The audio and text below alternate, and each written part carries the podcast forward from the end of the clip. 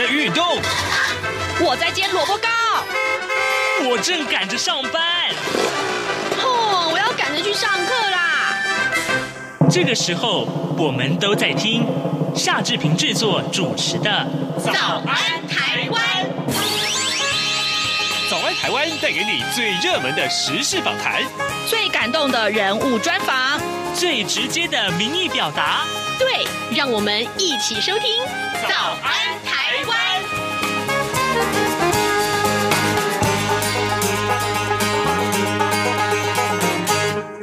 台湾，我是夏志平。今天是二零二一年的五月十一号，星期二。今天呢，在早安现场这个单元里面，志平跟您介绍这个特展啊，其实很有意思。各位还记不记得？呃，之前曾经跟弥勒熊呃熊哥在节目中跟大家介绍轰动一时的电视剧《天桥上的魔术师》。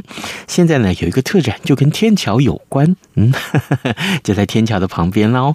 啊，在红楼有这样的展出，讲的就是。中中华商场，哎，待会儿呢，我们会不会为您来连线西门红楼的总总监啊叶毅清？我们请叶总监跟大家介绍这个特展，值得一去啊，值得去观观看的。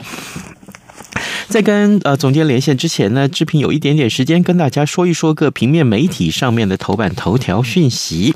我们今今天看到的是四大报啊，有志一同都把这个事情放在头版头条上面。只是呢，呃，每个报纸的切入的角度有一点点不一样啊，就是华航呃的这个呃染疫的这个员工染疫的这件事情啊，也越来越严重了。所以呢，我们今天就呃看一看《自由时报》的内文怎么样提到这件事情啊。呃，陈之中说啊，华航案是多重病毒侵犯啊。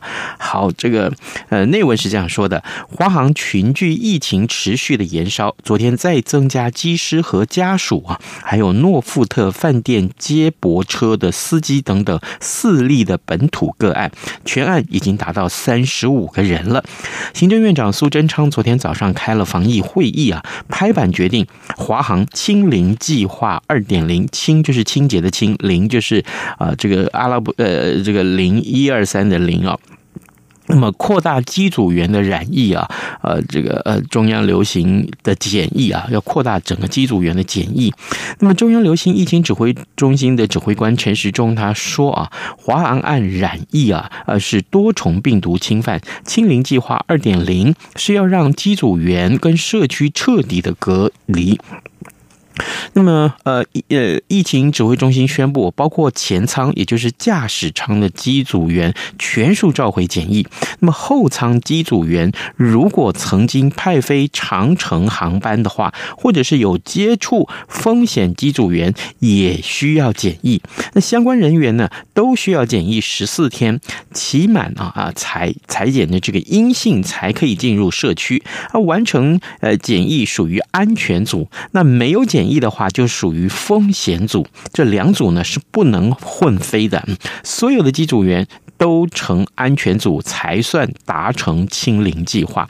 那么华航先前已因为呃这个五天的检疫的这个导致啊，将近有三百名的机师没有办法调度。那现在呢又扩大到检疫十四天了，所以呢陈时中坦言说，这意味着华航恐怕需要停飞十四天。那台湾的这个运输量以空运呢就占五成，华航占空运的百分之四十七来看，等于啊运输量大概有四。四分之一啊，这个总共的影响的量有四分之一。那华航呢，也占国内货运量大概要百分之二十五。那新制必定会冲击到华航跟我国的货运。那么，但是呢，为了整体社会的安全，不得不做出这个痛苦的决定。陈时中说呢，华航在境外旅社啊，这个模拟机的训练，还有就是接驳交通工具等都有感染风险。内部呢，恐怕还有隐藏的这个传播链，而且呢，机师染疫是多重病毒侵犯，没有办法呃个案啊做区隔，因此呢，全面要检疫机组员，这也是我们今天看到很重要的一个呃新闻。所有的平面媒体通通以这一则新闻放在头版头条。那华航今天假定说真的是要全面停飞的话啊，还不还不到这个程度啦。那可能对在台北股市里面有很大的影响。现在时间已经是早晨七点零五分零四秒，我们先进一段广告，广告过后马上回到节目的现场。注意注意，请注意！这样看中国节目主持群有新成员加入。各位听众朋友，大家好，我是这样看中国节目主持人陈冠廷，欢迎收听每周五播出的《这样看中国》陈冠廷时间。多元角度、精彩丰富的节目内容，请锁定每周一到每周五晚间九点三十分到十点播出的《这样看中国》。早安，台湾，你正吃着什么样的早餐？吐司加火腿蛋，咬一口，然后收听中央广播电台。早安现场。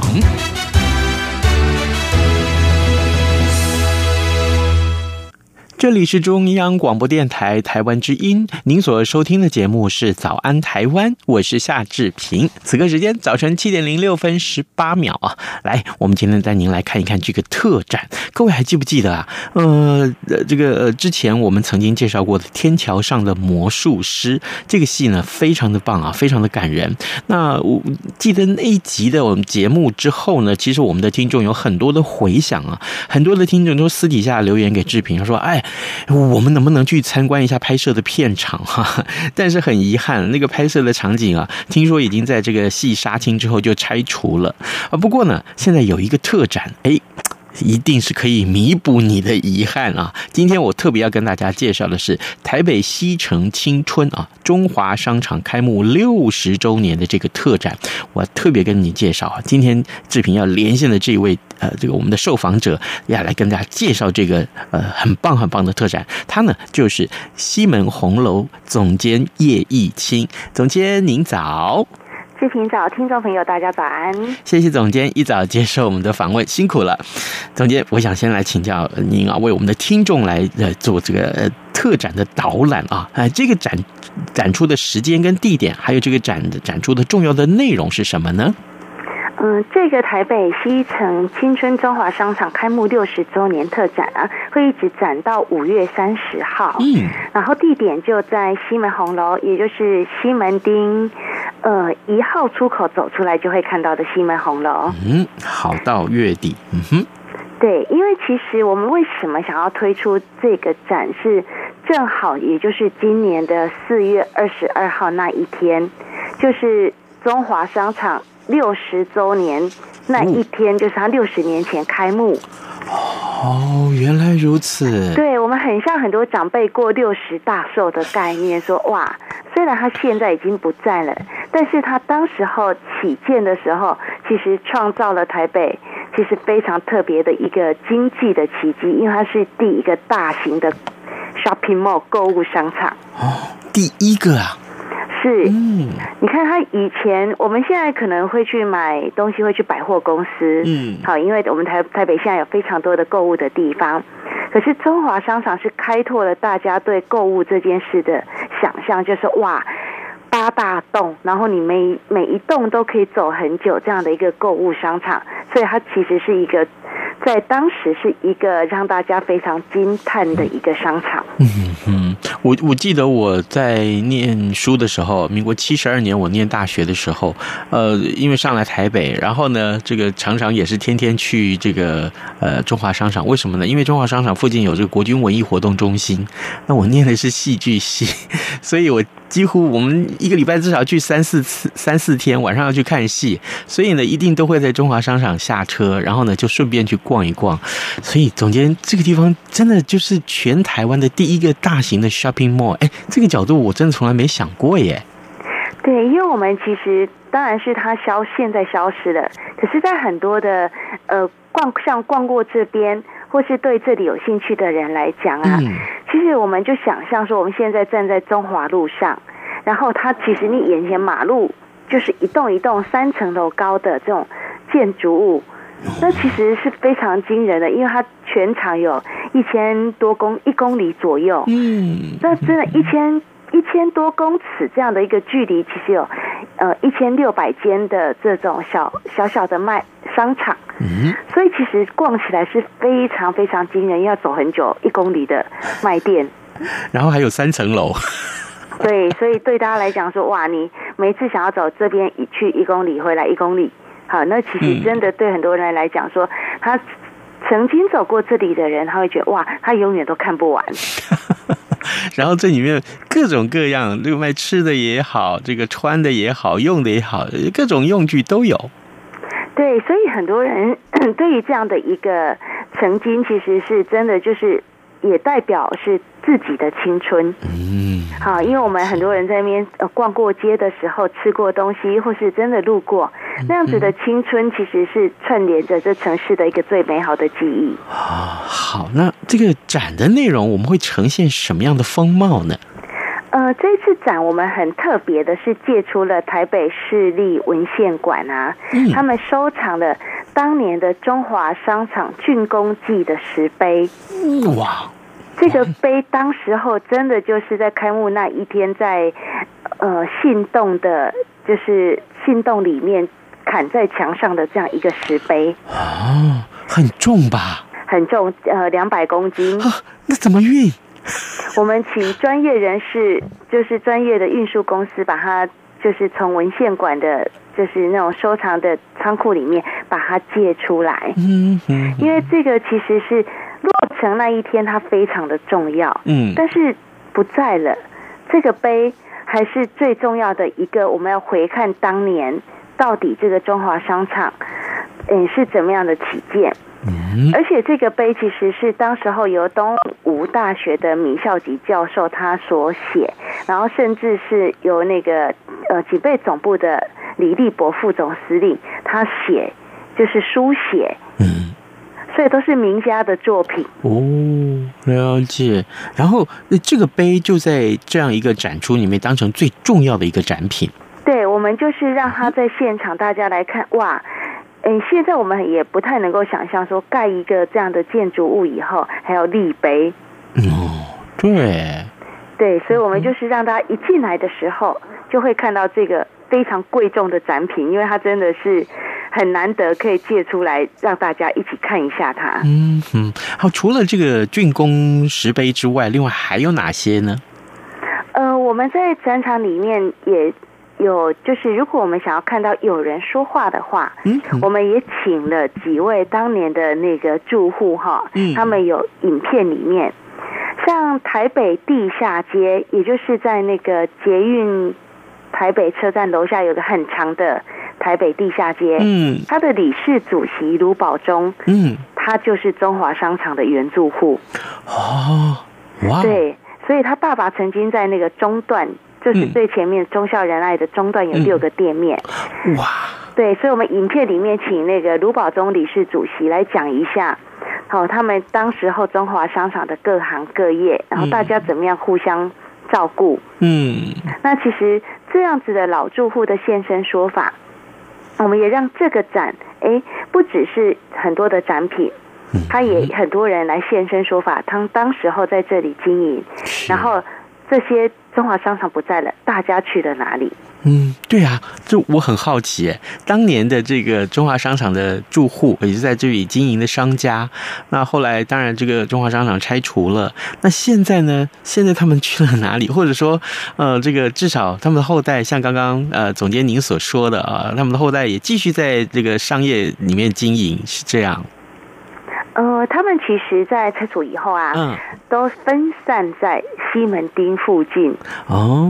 比如说像，呃，中华路上有一间家家唱片行，是，它其实就是中华商场的原住户。嗯哼哼哼。然后它其实也非常的特别，是，哎，大家没有想到，哎，这些老住户有些都在中华路上。然后像很多人去做制服的店，嗯哼，好，现在也在中中华路附近的巷子里。哦，原来是这样。你讲到住户呃，那个那个呃制服店了，这让我想到这个《天桥上的魔术师》里面也正好有这样的情节啊。对，那个。嗯我们很多的朋友，就是他们其实那个少年时候啊，其实我们几乎少年时候都会嫌弃学校的制服不好看，是，所以想要去定做。嗯，那定做的时候，在台北最密集的，在当年就是在中华商场的时候，很多帮学生做制服的。那现在其实回到现在的西门町，这些做制服的店啊，也都还在。哦。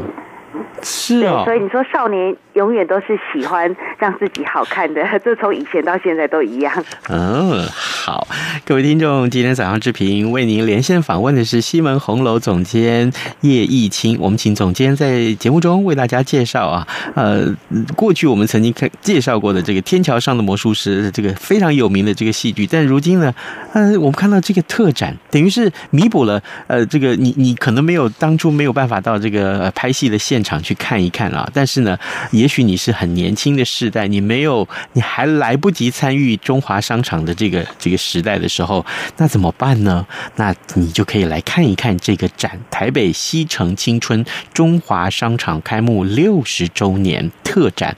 而刚刚总监告诉我们，已经在呃，我这个呃之前啊，四月二十二号，这个就是呃当年的开幕啊，中华商场开幕的重要的这一期开展了，而且展期是到。五月底之前，所以哎，今天呃五月十一号正好啊，大家没有借口不去看啊。到五月底之前，大家都可以去看一看。哎，可是地点在就在这个呃红楼，对不对？对，就是在西门红楼八角楼的一楼，一走进来就会看到它。我还蛮好奇的，所以红楼就在当年中华商场的旁边嘛。对，其实因为中华商场它就是呃八大栋忠孝仁爱信义和平，沿着中华路这样一路过来。嗯，那其实我们红楼其实当年也就是在这个时空下，它一直都在这里。因为西门红楼从一九零八年盖好到现在，嗯，所以一直都在这里。那等于说，它当年跟整个的中华商场的西门町这边都是一个串联。嗯哼，所以我们就觉得，哎。既然今年是他消失的中华商场的六十大寿，西门红楼作为一个在地的这样的一个古迹，哎，正好就是来介绍这样的一个台北最重要的一个时代记忆。嗯哼。好，这个千万不要忘记啊！这个在红楼有这样的特展，可以来看一看。也正好因为这个相关的地缘关系，所以我们来到这里，其实就好像呃当年的这个中华商场还存在着这个呃就在就在红楼旁边的这个感觉啊。所以如今嗯中华商场已经拆除了，但是呢，我我们看到西门町啊，我们我常常去西门町，至少一个月都要去一次，我在那边理发。西门町还是车水马龙啊，那很多年轻人流行文化的重镇啊啊！总监您也长期在红楼啊，在万华关注这些文化的链接，所以接下来我想请总监来为我们的听众解说啊。那来到了西门啊，你可以去体验怎么样一个文化的氛围？呃，红楼这几年所一直从事的又是怎样的文化再兴运动？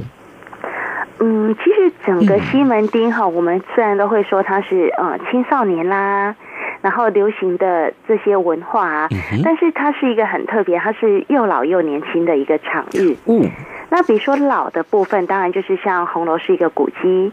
那如果是呃走到旁边，好，比如说有丰大的咖啡、南美咖啡，嗯而这个都已经经营非常多几十年的一个老咖啡店。好，它其实是老的。那走过去，我们也可以吃到美观园，嗯，日本料理，嗯哼。所以其实它有最老的这一些的这种呃呃饮食文化的一个就驻点在的西门町，嗯哼。那新的部分呢？好，比如说红楼门口就有 Nike 的旗舰店，嗯。那很多的人呃，我们来到这里也会去那个万年。对，万年其实你想要找到什么东西，他也都找得到。当年还有万年冰宫。呃，对呀、啊，所以你看，这整个西门町真的是大家对于它时代累积出来的这样一个什么都有。嗯，那我觉得这就是西门町，它很特别，是多元到，哎，它也不是，我说我们这里一定都是青少年，其实，哎。长辈来到这里，他也可以吃美官园，去喝杯咖啡，嗯，然后在风大坐下来吃一顿非常传统的早餐，嗯，那这样的一个文化，其实是我们对我们大家来讲，年轻都在西门町。这个年轻是指你的年轻，我的年轻，我们不同时代的年轻都是在这里的。嗯是哇，这个这个观点非常棒。年轻都在西门町，只不过你的年轻跟我的年轻不太一样。对，所以，我们就是说，大家其实来的时候都会还是觉得，哎，很不会因为那时代一直变化，我们还是记得我们的年轻，而且我们还可以在这里看到新的年轻，去想哇，原来现在很流行的是这个样子。那像这些，我们也是说，希望在红楼也呈现给大家，是说西门红楼可以有不同的年轻，比如说我们现在推广了许多的非常年轻的品牌，他们的文创的商品，嗯，然后他们呃展现了他们的创意。好，那所以来到西门红楼，除了我们看了呃台北西城新春这样一个特展之外，嗯，我们的十六工坊还有整个选品也是呈现的是这些创意的作品，嗯。那我觉得创意其实，在各个时代都有不同的呈现方式。那比较特别是，当然是文创，是我们近些年，呃，很多的设计师或是手作的品牌，他们想要推广给大家分享的。嗯，对。然后我说，呃，西门红楼其实是也在这样的一个地点，也呈现了这样的一个文化，希望让大家来到这里都觉得，哎，呃，有非常多的不一样的。就是创意跟体验，是我特别要跟听众也提一下，就是西门红楼啊，它的二楼还有一个剧场，这个剧场很特殊，我特别喜欢在这里看各种演出啊。呃，虽然舞台不是很大啊，设备不是那么的精良，但是呢，在这里看一看相声的演出啊，传统剧艺的演出，呃，或者是我甚至于也在这里听过演唱会，哎，感觉都很棒哎。对，二楼剧场其实是台北市很少见、很少见的古迹剧场，嗯，因为它只能放大概两百四十个位置，但是，呃，坐在那边，它就是当年这个起建的样子，因为它楼上是它的，我们的头上是一个钢钢架，非常的特别，就是当年的模样，嗯，那很少有一个这样的场域，所以大家如果看到。呃，有一些团体、艺文团体在西门红楼演出啊，务必来试看看。坐在古迹二楼里面看戏、看演出，甚至就是来听讲座，这样一个特别的氛围。嗯，所以真的红楼是块宝哦。好，来到这里，真的你可以可以体验太多太多不同的文化啊！这个不同年龄层在这里找到他们的青春，找到他们年轻的岁月。但更重要的是，我们再回到这个呃台北西城青春中华商场的开幕六十年的这个特展里面。所以最后我们还有一点点时间，总监，我想继续还是请教您，就是可不可以再把这个展啊展出的时间、还有地点啊，还有相关的一些重要的特色在这里，我们再跟听众介绍一下。欢迎大家一定在五月底之前要来看。呃，这个台北西城青呃西城青春的特展，我们展到五月三十号。嗯，那如果大家有兴趣的话，五月十五号下午哈，我们还有邀请一个前住户张明丽小姐，她要来示范徒手剪字。哦，因为他们家以前在这边开大有礼品工艺，所以她其实像做以前做那个喜账那个字啊，他们都不用打草稿，就是拿起一张纸就可以剪。哇！所以他要来示范这件事，跟谈他的中华商场的曾经。嗯，嗯，然后我想大家如果顺便来看展的时候，也来报名听他们讲座。老住户要现身，嗯，这个是很特别的事情。然后我们在展场里面也放了很多，像是呃呃，很多人来会说哇，任天堂也对，像收音机、录音机，任天堂，这当年也是中华商场很著名的一个。呃，店家，嗯哼，然后事实上还有像是钱币行、邮票社，嗯哼，所以我们在呃展场里也放了一些老老钱币，然后像是那个龙银啊，那其实因为收藏钱币是很多人的呃喜长辈们的喜好，嗯，所以我们特别从很多的角度把这些呃像是黑胶、录音带、录音机、任天堂，好，这都是从经曾经从中华商场出来的。也代表一个时代最重要的我们的娱乐产业，其实是中华商场最重要的一个特色。真的，真的不来看太可惜了。你 可以找到一个当年啊，在这里逛街，在这里购物，在这里吃美食啊，各种各种不同的回忆，这就是青春呀！哦，一定要来这里看。我们今天也非常谢谢西门红楼的总监叶一清叶总监接受我们的专访，介绍这个特展。谢谢您，谢谢，谢谢，拜拜，拜拜。COVID-19 武汉肺炎疫情趋于平稳，但我们还是不能松懈。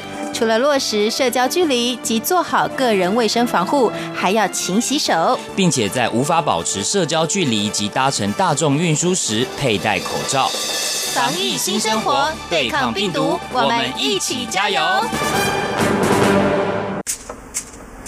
早安，台湾，你正吃着什么样的早餐？吐司加火腿蛋，咬一口，然后收听中央广播电台。早安，豹马仔。这里是中央广播电台台湾之音，您所收听的节目是《早安台湾》，我是夏志平。此刻时间七点二十五分五十二秒了。来，今天的新闻其实非常非常的多哦，我们再来跟大家来多说一些新闻。那今天的《联合报》的头版上面有这样的一则讯息，这个消息啊，最近在国际上非常受到瞩目啊，油管停摆，美国总统拜登宣布紧急状态，骇客瘫痪了系统，波及到机场和的这个燃油，呃，这个呃，美东啊，燃油的输油管这个这个系统啊，营运商啊，叫做殖民管线啊，遭到骇客组织发动这个呃勒赎啊，这这这个软体的攻击，那导致了电脑系统瘫痪。这个公司的营运的美国最大的输油管线，从七号开始停摆到现在，那么影响到美东跟美南十几个。这个州的这个燃油供应啊，白宫正在和殖民管线密切的合作，全力要协助恢复营运。拜登总统在九号对于这件事情也宣布进入紧急状态了，那么放宽了规定啊，让燃油透过陆路来运输，这也是我们看到很重要的国际要闻。而呃，另外《中国时报》这上面的这则消息，我想很多军事迷是非常感到兴趣的啊。啊，英印三军联合作战，各区指挥官就是小总长啊。邱国正证实说，取消了军团，改成作战区了。呃，国军的军制啊，呃，继取消呃师这个制度之后，呃，改成这个联兵旅之后呢，呃，国防部正在规划啊，呃，另外一项重大的变革。国防部长邱国正昨天呢，在立法院备询的时候说，国防部呢正在规划。对不起，国防部正在规划把军团取消啊！我想 很多在当兵的朋友大概都已经很清楚，过去在当兵的时候，军团这两个字经常出现。可是呢，如今哎，军团取消，改成作战区，这恐怕会是很多人呃，很多当过兵的男生们聚聚会的时候很重要的话题。另外呢，呃，这个呃，今天《中国时报》上面的头版呢，也告诉我们这样消息啊，这个一九五七年的时候，美军进行核。炸弹的训练至少一百五十次，琉球曾经被美国当作核战的初级基地。而日本共同社在十号独家的报道，琉球也就是冲绳啊，在美国呃治理期间，曾经被美军啊当作假想在亚洲进行核实战运用的初级基地。而根据解密的文件呢，在这个美苏的冷战初期啊，也就是大概在一九五零年到一九六零年代啊，美国空军啊，呃，核武器管理部。啊，这个部署啊，在这个琉球，那那曾经用这个破坏力啊，啊，远超过广岛原爆的原子弹爆炸原爆的这个核弹啊，核炸弹的实弹啊，进行搬入搬出的训练。仅仅啊，这一九五七年上半年，在靠近居民的这个地区啊，就实施了这一类的核训练，至少有多达一百五十次，这也是非常呃，可能很多军事迷对这个话题也是非常感兴趣的啊。好，呃，今天的台北股市恐怕还是一样哦，这个呃，受到华航的这个疫情的影响，所以呢，可能呃有很多很多的呃，不管是要进场的啊，或是要赶快杀出的，今天台北股市恐怕也是这个多空交集啊，会是非常精彩的一天。呃，另外呃，也欢迎各位呃听众可以随时锁定中央广播电台各节的新闻，同时也呃上到我们的官网来观看呃收看或收听新闻。今天节目时间到了，志平跟您说拜拜，咱们明天再见喽。